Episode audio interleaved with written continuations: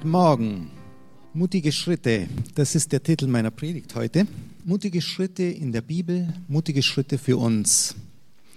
Ich habe mich in den letzten Jahren immer wieder gefragt, wie das ist. Was ist eigentlich das, was Gott am wichtigsten ist? Was ist das, was Gott so wichtig ist, dass es sich durch die ganze Bibel durchzieht, von der ersten Seite bis zur letzten Seite?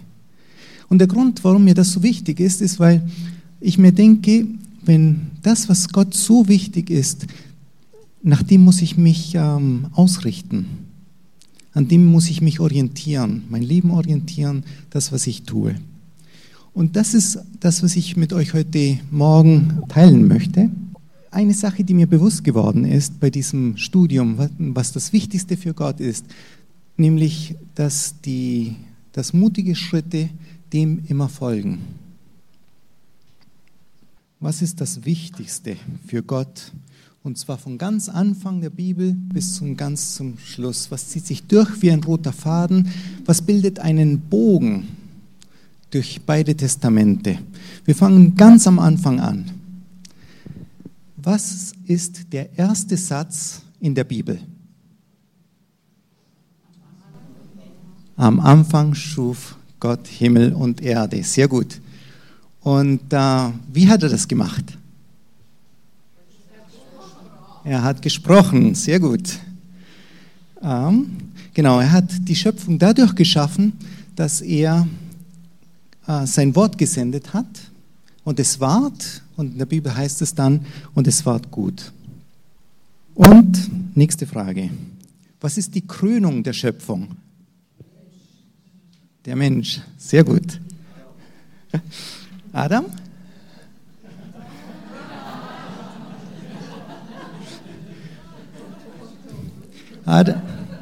Adam ist die Krönung der Schöpfung und Eva ist die verbesserte Version davon.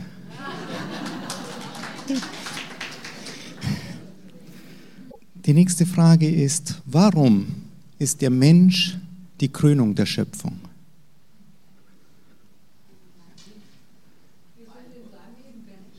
Wir sind in seinem Ebenbild geschaffen. Ja, ich möchte eine ähm, Antwort versuchen.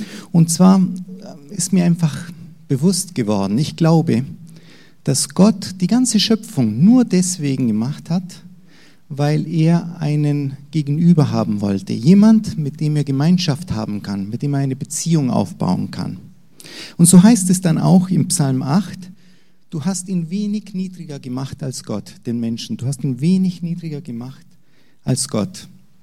Gott wollte jemand haben, mit dem er Gemeinschaft haben kann und diese Gemeinschaft ist ihm so wichtig, dass er eben den Adam noch die Eva dazugestellt hat. Wir sollen auch als Menschen untereinander Beziehung pflegen, Gemeinschaft haben.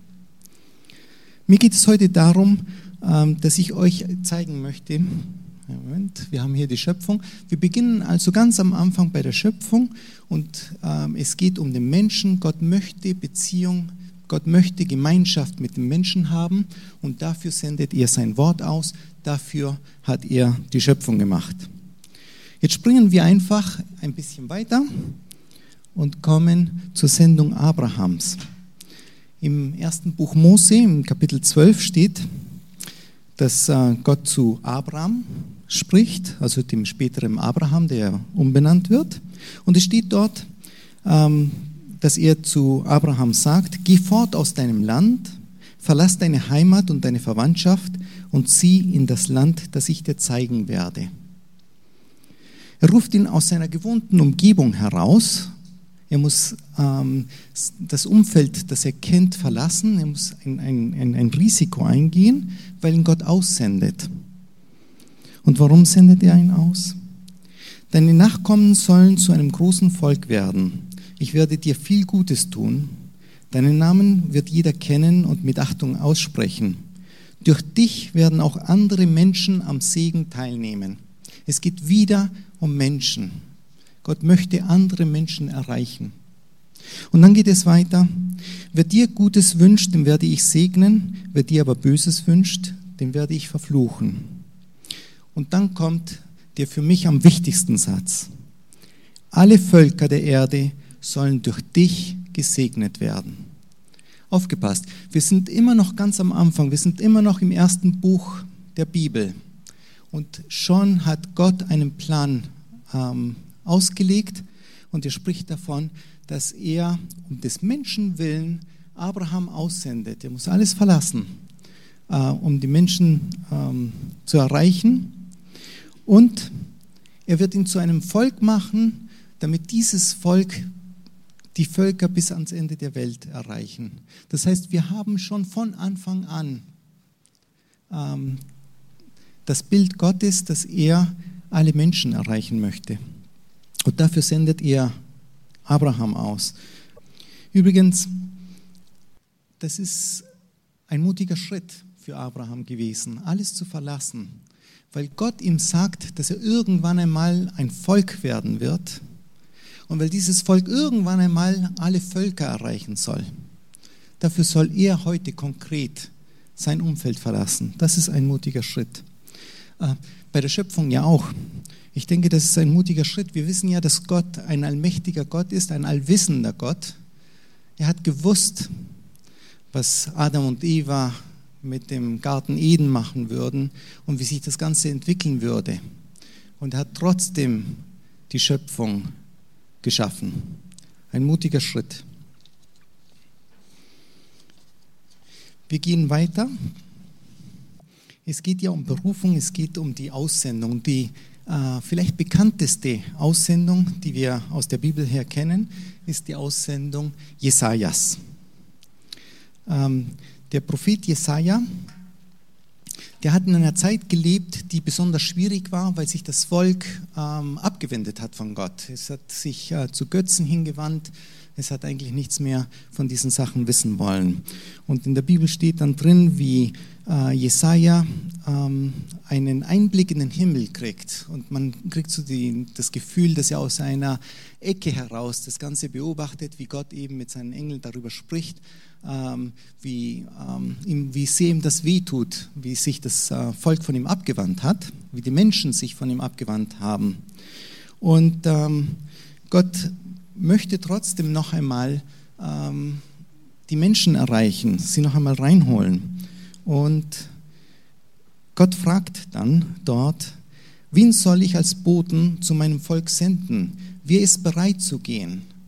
Und dann kommen die berühmten Worte Jesajas, Herr, hier bin ich, sende mich. Hier bin ich, sende mich.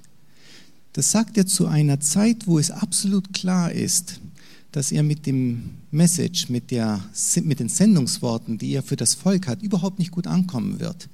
Er wird Repressalien erleben, er wird verfolgt werden, aber er lässt sich senden. So, dann gehen wir ganz rauf und erreichen praktisch den Gipfel dessen, was Gott vorbereitet hat. Gott sendet seinen Sohn. Also hat Gott die Welt geliebt, dass er Genau, dass er seinen eingeborenen Sohn sandte, auf dass alle, die an ihn glauben, nicht verloren gehen, sondern das ewige Leben haben. Die Bibelstelle dazu ist Johannes 3,16. Das ist natürlich eine super Bibelstelle, ähm, aber ein ganz super schlechtes Passwort. Es gibt ganz viele Christen, die Johannes 3,16 oder John 3,16 oder Juan 3,16 als Passwort verwenden. Habe ich auch mal gemacht. Ähm, aber das äh, ist eine ganz schlechte Sache. Warum lasse ich mich ablenken? Ich glaube, ich lasse mich davon ablenken, weil ich einfach zu der Sendung des Sohnes nicht weiß, was ich sagen soll. Wo soll ich anfangen? Wo soll ich aufhören? Es ist das Zentrum dessen, was Gott geschaffen hat. Ich habe mir dieses Bild angeguckt und dann ist mir eingefallen und aufgefallen, es gibt ein Gleichnis, das Jesus erzählt, das dieses Bild noch einmal in ein anderes Bild umsetzt. Und das möchte ich euch vorlesen. Es steht in Markus äh, Kapitel 12. Ein Mann legte einen Weinberg an, zäunte ihn ein, stellte eine Weinpresse auf und baute einen Wachturm.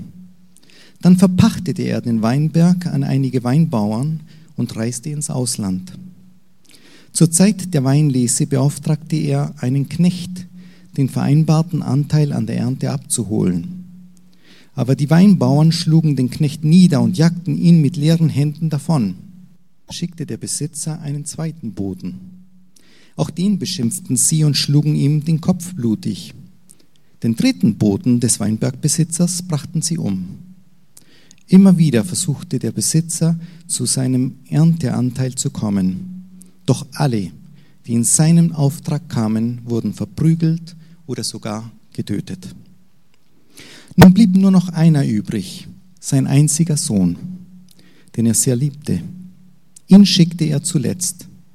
Von meinem Sohn werden sie sich in Achtung nehmen, sagte er sich. Aber die Weinbauern waren sich einig. Jetzt kommt der Erbe. Den bringen wir um und dann gehört der Weinberg endgültig uns. Sie ergriffen ihn, schlugen ihn tot und warfen ihn vor dem Weinberg. Dieses Gleichnis erzählt praktisch die ganze Geschichte, die wir bisher aufgeschrieben haben.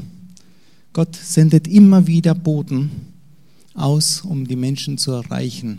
Und zwischen den Punkten, die ich hier aufgeschrieben habe, das sind ja nur ganz, ganz wenige, äh, gibt es viele, viele andere Sendungsgeschichten, wo Menschen sich haben senden lassen von Gott, um Menschen zu erreichen. Sie haben das Wort immer wieder abgelehnt, sie haben äh, Knechte umgebracht, sie haben selbst den Sohn umgebracht. Das sind mutige Schritte. Wenn wir jetzt in unser eigenes Leben nachdenken und darüber nachdenken, die Sendung des Sohnes, was sie für uns bedeutet, was wir damit erlebt haben, welche Gottesbegegnungen wir gehabt haben, wie sehr uns das getroffen hat, was es bedeutet, eine Beziehung mit Gott zu haben, wenn Gott zu einem spricht, einem das Herz berührt, dann muss ich immer an die Geschichte denken, die übertitelt ist mit der Verklärung Jesu. In äh, der Hoffnung für alle ist es überschrieben mit Die Jünger erleben Jesu Herrlichkeit. Auch diese Geschichte ist bekannt. Jesus nimmt einen Teil seiner Jünger und sagt, okay, lasst uns raufgehen auf einen Berg, dort, wo sie alleine sind. Und sie kommen dort oben auf dem Berg an und Jesus verwandelt sich vor seinen Augen. Er leuchtet wie die Sonne, seine Kleider sind hell erleuchtet. Und zum allen Überfluss kommen dann auch plötzlich noch Mose und Elia dazu. Und Mose und Elia sprechen mit Jesus und die Jünger sind dabei und sie sind ja völlig überrascht, was da passiert. Und einer ergreift das Wort. Petrus schreit auf und sagt, hey Mann, das ist cool. Lass uns das festhalten. Lass uns Hütten bauen. Eine für dich, Jesus, eine für Mose und eine für Elia. Und lass uns hier bleiben. Und während er das so sagt, hüllt sich diese Szene in Wolken ein und eine Stimme vom Himmel spricht über die Sendung Jesu. Das ist ja eine vorösterliche Geschichte, das heißt noch vor äh, der Kreuzigung und der Wiederauferstehung. Und äh, Gott bestätigt sein, seine Sendung Jesu. Und ich denke, so geht es uns äh, auch immer wieder mit unseren eigenen Erfahrungen. Wir haben unsere Erfahrungen und wir müssen lernen, dass das gute Erfahrungen sind, die uns Gott schenkt. Aber Gottes Herz lechzt nach Beziehung mit allen Menschen. Und so sendet er nicht nur Jesus, sondern so sendet er auch uns immer wieder von solchen Erlebnissen hinaus, dass wir andere begegnen, die gute Botschaft weitertragen. Jesus sendet uns aus, und zwar persönlich. Und ähm, es gibt ein Gebet in Johannes 17, da betet Jesus für die Jünger und sendet die Jünger aus. Und dieses Gebet, ich, ich finde das so stark, denn das ist die Bibelstelle, in der Jesus für uns Christen aus dem 21. Jahrhundert persönlich betet. Ich finde mich dort immer wieder. Denn es heißt dort, also Jesus betet und er spricht, ich bete aber nicht nur für sie, die Jünger, sondern auch für die Menschen, die auf ihr Wortchen an mich glauben werden. Das sind wir. Das sind wir heute. Ich bete darum, dass sie alle eins sind. Sie in uns, so wie du, Vater, in mir bist und ich in dir bin. Dann, werden die, dann wird die Welt glauben, dass du mich gesandt hast. Und an einer anderen Stelle im selben Gebet heißt es dann, wie du mich gesandt hast in die Welt, so sende ich auch sie in die Welt. So sendet auch Jesus uns in die Welt, dass wir die Botschaft hinaustragen. Er sendet uns allerdings nicht alleine. Ähm, er sendet uns nämlich seinen Geist. In Johannes heißt es, aber der Tröster, der Heilige Geist, den mein Vater senden wird in meinem Namen, der wird euch alles lehren und euch an alles erinnern, was ich euch gesagt habe. Gott ist das so wichtig, diese Sendung, dass er, Gott Vater, sein Wort sendet und damit die Welt erschafft, dass er Jesus, seinen Sohn, sendet, dass er den Heiligen Geist sendet, damit er mit uns geht. Und die ganze Apostelgeschichte, also Apostelgeschichte 1, da beginnt es ja damit, dass Jesus in den Himmel auffährt und den Jüngern nochmal sagt, wartet hier in Jerusalem, bis ihr den Heiligen Geist empfangt. Und der Heilige Geist kommt runter und erfüllt die, die Jünger. Und sobald sie erfüllt sind, gehen sie hinaus, werden sie hinausgesendet und fangen dort an zu predigen in das Pfingstereignis, in unterschiedlichen Sprachen und erreichen viele Leute. Und ich finde das wahnsinnig interessant. Die Apostelgeschichte beginnt mit der Aussendung des Geistes mit zwölf Mann und die anderen, die dann noch ja, mit dabei waren. Und sie werden hinausgesendet, erstmal als Einzelne. Die, die Gemeinde, die Kirche wird gegründet und die Kirche äh, verbreitet sich. Und sie erreichen innerhalb der Apostelgeschichte noch, innerhalb weniger Jahre, praktisch bis zu den Enden der damals äh, bekannten Welt wird das Wort hinausgetragen. Ich finde das erstaunlich.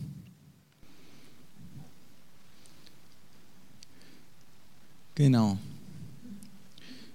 So, das ist die Sendung der Gemeinde, ähm, was in der Apostelgeschichte mit erzählt wird.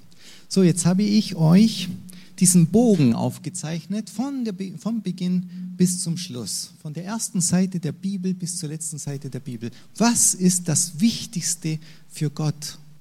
Was zieht sich durch wie ein roter Faden? Und dann stellte sich mir doch die Frage, wie ist es eigentlich mit der letzten Seite der Bibel? Ist auf der letzten Seite der Bibel auch etwas über diesen Sendungsauftrag drinnen? Über die Liebe zu den Menschen? Spontan? Und? Ohne nachzugucken? Natürlich steht da was drin. Es muss doch, wenn es so wichtig ist. Interessant, gell? Die ersten, jeder beginnt die Bibel an der ersten Seite zu lesen, nur wenige kommen schon zusammen. Nein, ähm,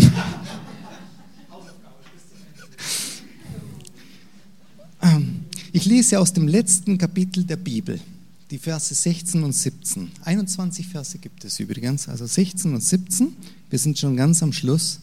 Ich, Jesus, habe meinen Engel zu dir gesandt, damit du den Gemeinden alles mitteilst. Ich bin die Wurzel und der Nachkomme aus der Familie Davids. Ich bin der helle Morgenstern. Er hat seinen Engel gesandt. Es geht wieder darum, dass er sendet. Und dann geht es weiter. Der Geist und die Braut sagen, komm. Und wer das hört, soll auch rufen, komm. Wer durstig ist, der soll kommen. Jedem, der es haben möchte, wird Gott das Wasser des Lebens reichen. Gott will mit jedem Menschen Gemeinschaft haben. Und dieses Thema zieht sich durch vom ersten, von der ersten Seite der Bibel bis zur letzten Seite der Bibel. So, und ich möchte natürlich jetzt euch noch die letzten Verse, die allerletzten Verse der Bibel vorlesen, denn ich weiß es nicht, aber ich glaube, das ist wahrscheinlich die erste Predigt, in der von der ersten Bibelvers, also vom ersten Satz bis zum letzten Satz alles durchgegangen worden ist. Und, und deswegen lese ich, Jesus spricht hier, es spricht, der dies bezeugt, ja, ich komme bald. Und Johannes antwortet, Amen. Ja, komm Herr Jesus. Die Gnade des Herrn sei mit euch allen. Es geht wieder darum, dass Jesus mit uns Gemeinschaft haben möchte, dass er zurückkommen wird, um uns auch abzuholen. Ich finde es fantastisch. Das bewegt mich sehr und ich weiß, die letzten Worte der Bibel, dass das eigentlich die Conclusion ist. Ähm, Gott sendet uns. Für all die, denen es im Herzen brennt, die verstehen, um was es geht, die wissen, dass Gott sie berufen hat, hinauszugehen, weil sie ausgesendet sind. Für die endet die Predigt hier. Es geht mir nämlich darum, dass ihr das, was Gott euch aufs Herz gelegt hat, auch hinaustragt und weitererzählt. Für alle anderen, die sich schwer damit tun, weil sie sich überfordert fühlen, weil sie nicht wissen, wie sie es anpacken sollen, weil sie vielleicht ähm, das nicht zusammenkriegen oder weil sie sich einfach auch unter zu viel Druck gesetzt fühlen, jetzt da hinausgehen zu müssen, ähm, die sich fragen, wie soll das gehen, wie, wie, wie passt das zusammen. Für die habe ich diesen zweiten Teil und da geht es darum, ich möchte euch einen Schlüssel geben, mit dem ihr die Herzen der Menschen erreichen könnt. Eigentlich ist es ganz einfach. Das ist, glaube ich, der Schlüssel, den Gott verwendet, um uns zu erreichen. Welchen anderen Schlüssel sollten wir verwenden? Ähm, ich merke selber, wenn ich mir dies, diese, diesen ersten Teil der Predigt angucke, dann begeistert mich das. Mich begeisterten die Worte vom Jesaja, der sagt: Hier bin ich, sende mich. Aber wenn ich ähm, meine stille Zeit habe und so etwas durchlese, dann inspiriert mich das, dann füllt mich das, dann kann Gott zu mir sprechen. Aber wenn ich dann in den Alltag hinausgehe, in die moderne Geschäftswelt mit allem Druck und mit allen Anforderungen, dann klafft eine, ein, ein, ein, da klaffen Welten auseinander, wenn ich mir dann im Kopf den barfüßigen Jesaja in seiner Robe vorstelle und ich soll da irgendwie auf andere Leute zugehen. Und deswegen möchte ich Genau, möchte ich zunächst einmal den Ist-Zustand anschauen. Wie ist die Realität? Womit äh, werden wir konfrontiert, dass uns das einfach schwerfällt, oft uns auch diesen Sendungsruf ähm, hinzugeben? Ich habe dafür einen Text gefunden, ähm, der das sehr schön zusammenfasst und den möchte ich euch vorlesen. Und ich habe ein paar Bilder vorbereitet, die einfach im Hintergrund ablaufen, weil sie euch einfach zurückbringen in die heutige reale Welt, in die wir unser Evangelium reinpredigen wollen. Die Risikogesellschaft steht unter Erfolgsdruck. Alles muss gelingen, Arbeit und Freizeit, Sport und Spiel, Gesundheit und Krankheit, Lebensentwurf und Identität. Anfang und Ende. Dabei geht es nicht nur um das Gelingen von kleinen Schritten und begrenzten Unternehmungen, sondern um die Erwartung, das Leben als Ganzes könne und müsse gelingen. Was aber geschieht mit Leben, das dieser Perspektive nicht gerecht wird? Was geschieht mit Leben, das zerbricht, weil es diesen Anspruch des Gelingens nicht gerecht wird. Die Bibel kennt auch, dass das Leben zuweilen ein Fluch sein kann, zu schwer zum Tragen ist, zum Klagen provoziert. Hiob sagt, ausgelöscht sei der Tag, an dem ich geboren bin und die Nacht, da man sprach, ein Knabe kam zur Welt. Das muss man sich mal auf der Zunge zergehen lassen. Ausgelöscht sei der Tag, an dem ich geboren bin. Und das Leben kann auch ganz anders sein, lebendig, beweglich, verändernd, wachsend, sich entwickelnd, Freude. Sie liegen so nah beieinander, Fluch und Segen.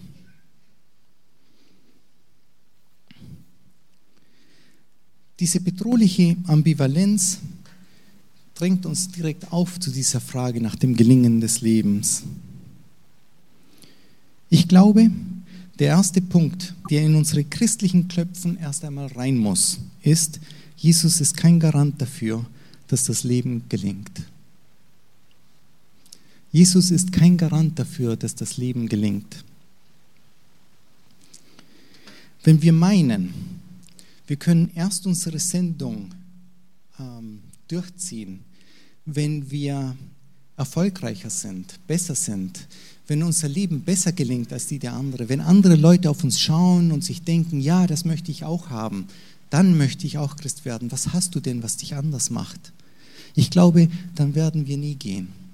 Es gibt zu viele da draußen, die viel klüger sind als wir, die viel erfolgreicher sind als wir, die wenigstens das ausstrahlen, als ob sie viel glücklicher seien als wir. Wenn wir uns diesen Diktat des Messens ähm, unterstellen und anfangen, besser sein zu wollen, dann werden wir in Gefangenschaft geführt, dann sind wir nicht mehr in der Freiheit Christi, sondern dann sind wir einem Diktat, einer Tyrannei des gelingenden Lebens untertan. Gott hat gesagt, dass er uns uneingeschränkt, ohne Wenn und Aber liebt. Leben ist kostbar und wir sind für ihn kostbar. Seine Liebe ist bedingungslos. Und das ist das, was uns freisetzt. Das ist das, was uns so freisetzt, dass unser Leben doch gelingen kann. Wir werden Auf und wir werden Abs haben. Aber das, was uns unterscheidet, ist, dass Gott bei uns ist, dass er den Weg mit uns geht, dass er unser Leid teilt, dass er Gemeinschaft mit uns hat. Aber nicht, dass wir irgendeine Leistung bringen müssen. Das Leben ist kein Rohmaterial, aus dem wir etwas machen und aus dem wir dann sagen können, wow, das ist mir gelungen, sondern das Leben ist ein Geschenk Gottes und dieses Geschenk Gottes dürfen wir einfach dankbar annehmen und wir dürfen mit ihm Gemeinschaft haben. Ich möchte ein paar Verse vorlesen, die das, was ich sage, noch einmal verdeutlichen. Ich lese aus Psalm 73. Dennoch bleibe ich stets an dir, denn du hältst mich bei meiner rechten Hand. Du leitest mich nach deinem Rat und nimmst mich am Ende mit Ehren an. Wenn ich nur dich habe, so frage ich nichts nach Himmel und Erde. Wenn mir gleich Leib und Seele verschmachtet, so bist du doch, Gott, alle Zeit meines Herzens Trost und mein Teil. Ein zweiter Psalm von David, und zwar zu der Zeit, als er ähm, geflohen ist, in der Wüste sich aufgehalten hat. Also eine schwere Zeit und er hat ja nicht gewusst, wie es weitergeht. Gott, mein Gott, bist du, ich suche dich. Wie ein Durstiger, der nach Wasser lechzt, so verlangt meine Seele nach dir. Mit meinem ganzen Körper spüre ich, wie groß meine Sehnsucht nach dir ist, in einem dürren, ausgetrockneten Land, wo es kein Wasser mehr gibt. Mit dem gleichen Verlangen hielt ich im Heiligtum Ausschau nach dir, um deine Macht und Herrlichkeit zu sehen. Denn deine Güte ist besser als das Leben. Mit meinem Mund will ich dich loben, ja, so will ich dich preisen mein Leben lang. Im Gebet will ich meine Hände zu dir erheben und deinen Namen rühmen. Deine Nähe sättigt den Hunger meiner Seele wie ein Festmahl. Mit meinem Mund will ich dich loben. Ja, über meine Lippen kommt großer Jubel. Jubel in der Wüste, wo er verfolgt wird, wo er nicht weiß, wie es weitergeht, ob er den nächsten Morgen überleben wird. Aber seine Stärke war in dem Wissen, dass Gott für ihn ist, dass Gott ihn nicht loslassen wird, dass Gott ihn voll liebt. Ich habe noch ein paar Bibelverse.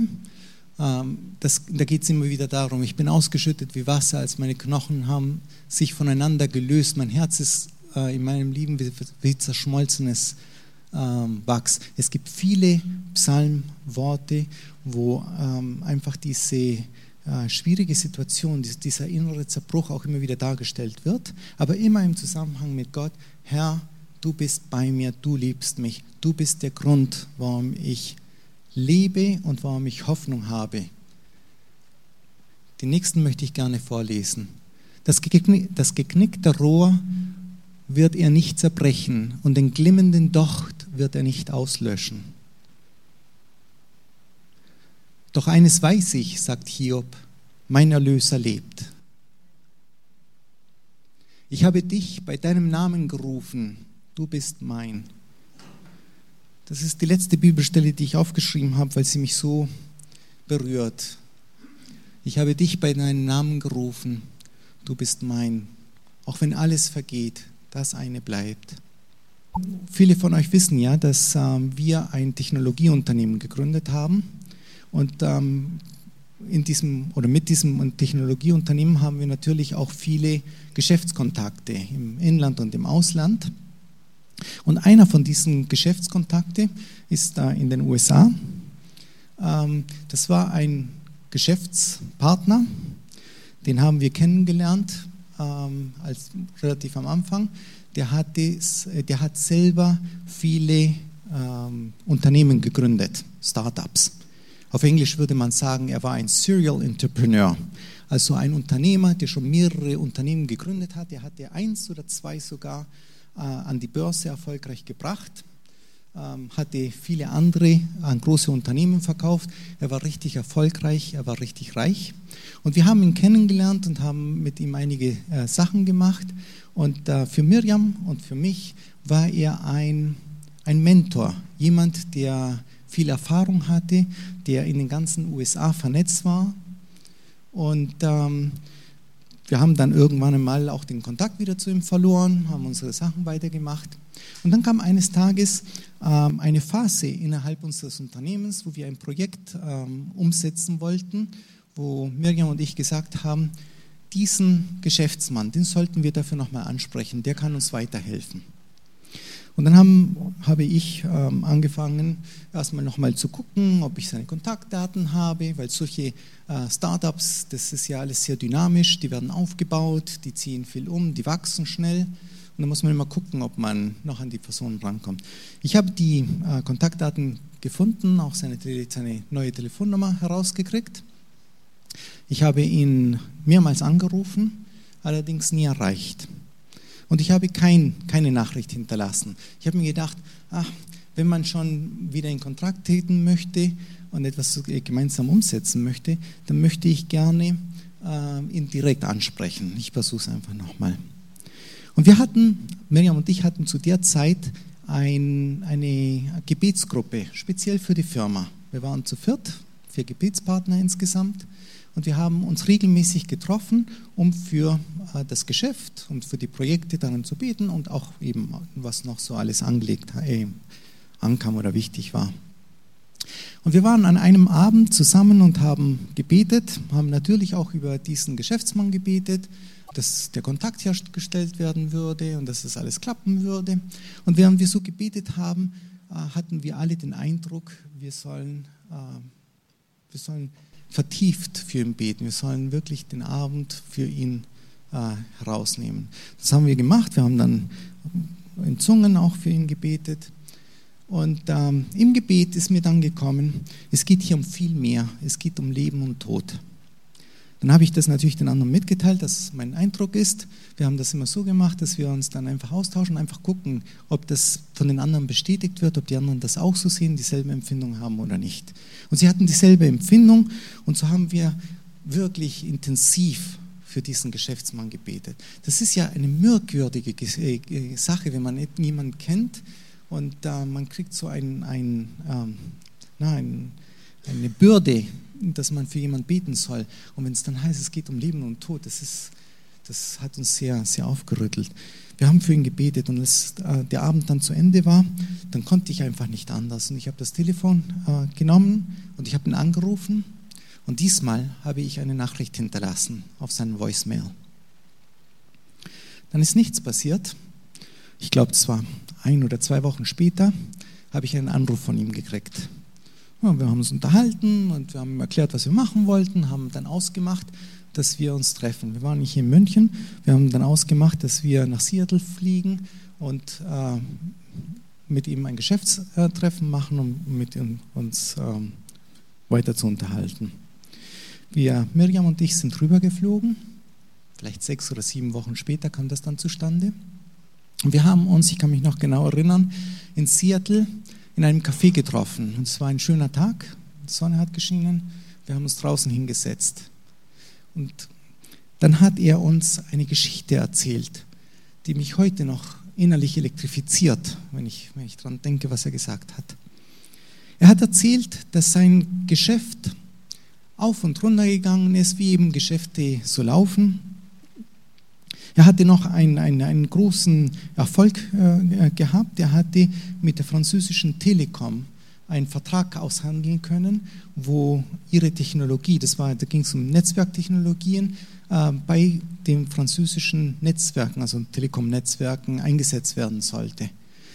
Und er hat gesagt, das ging dann rauf und runter und irgendwann mal äh, kam es ja ein bisschen eine finanzielle Schieflage rein und dann hat er natürlich das gemacht, was er immer gemacht hat, die Gegenmaßnahmen getroffen, aber es wollte einfach nicht gelingen.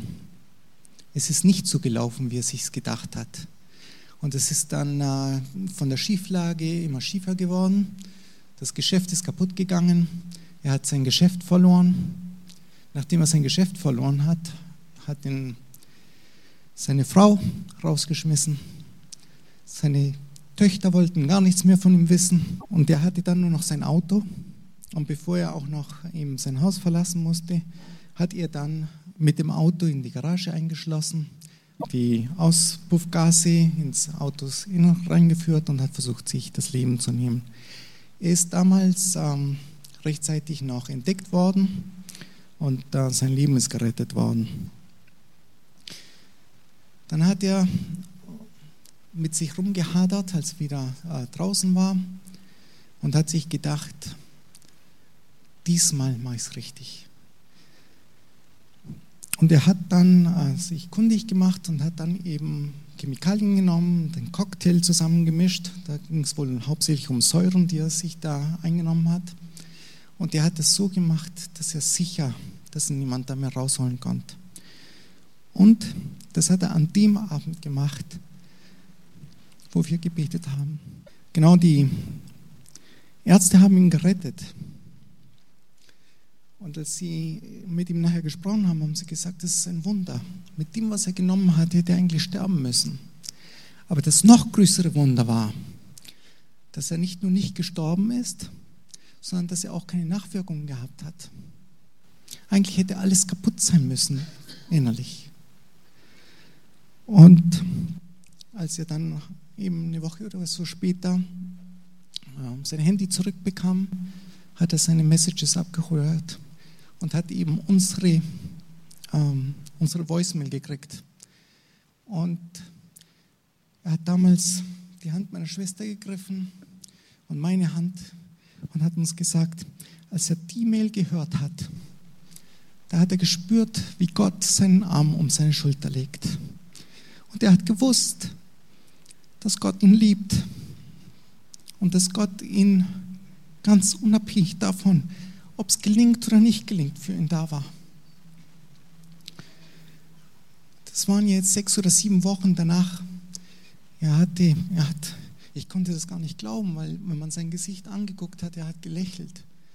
Freunde hatten ihn aufgenommen, hatten ihm die Möglichkeit gegeben, bei ihm bei sich zu wohnen. Andere Freunde hatten ihm temporär einen Job äh, besorgt und er war so glücklich. Da ist mir richtig bewusst geworden, das, wofür Gott einsteht, ist, er hat uns das Leben geschenkt und er möchte uns erreichen, er möchte Gemeinschaft mit uns haben. Er freut sich, wenn das Leben gelingt. Er möchte uns segnen, er will uns da auch beistehen. Aber das Wesentliche ist, dass er uns ohne Wenn und Aber liebt.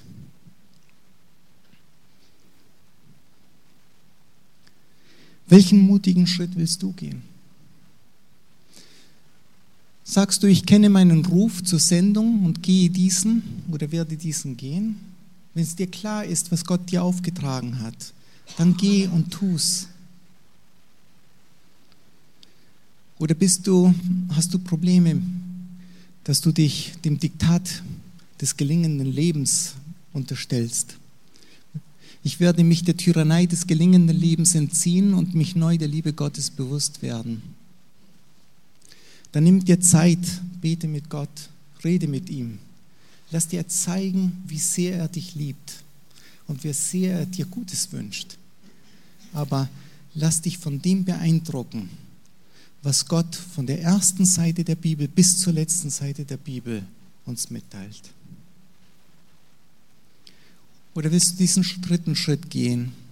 Ich werde meine Augen öffnen, um zu sehen, wen, welche Menschen mir Gott gibt, denen das Gelingen über den Kopf gestiegen ist.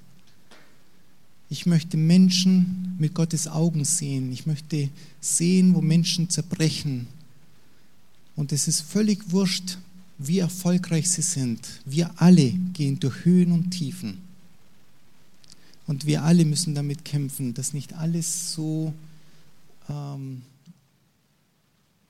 manchmal funktioniert, wie wir uns das vorgestellt haben. Und es sind immer wieder Möglichkeiten, Menschen zu erreichen, weil wir alle immer wieder unter diesem Druck leiden, dass unser Leben gelingen muss. Das, was gelingen muss, ist, dass wir Gottes Liebe, von Gottes Liebe berührt werden.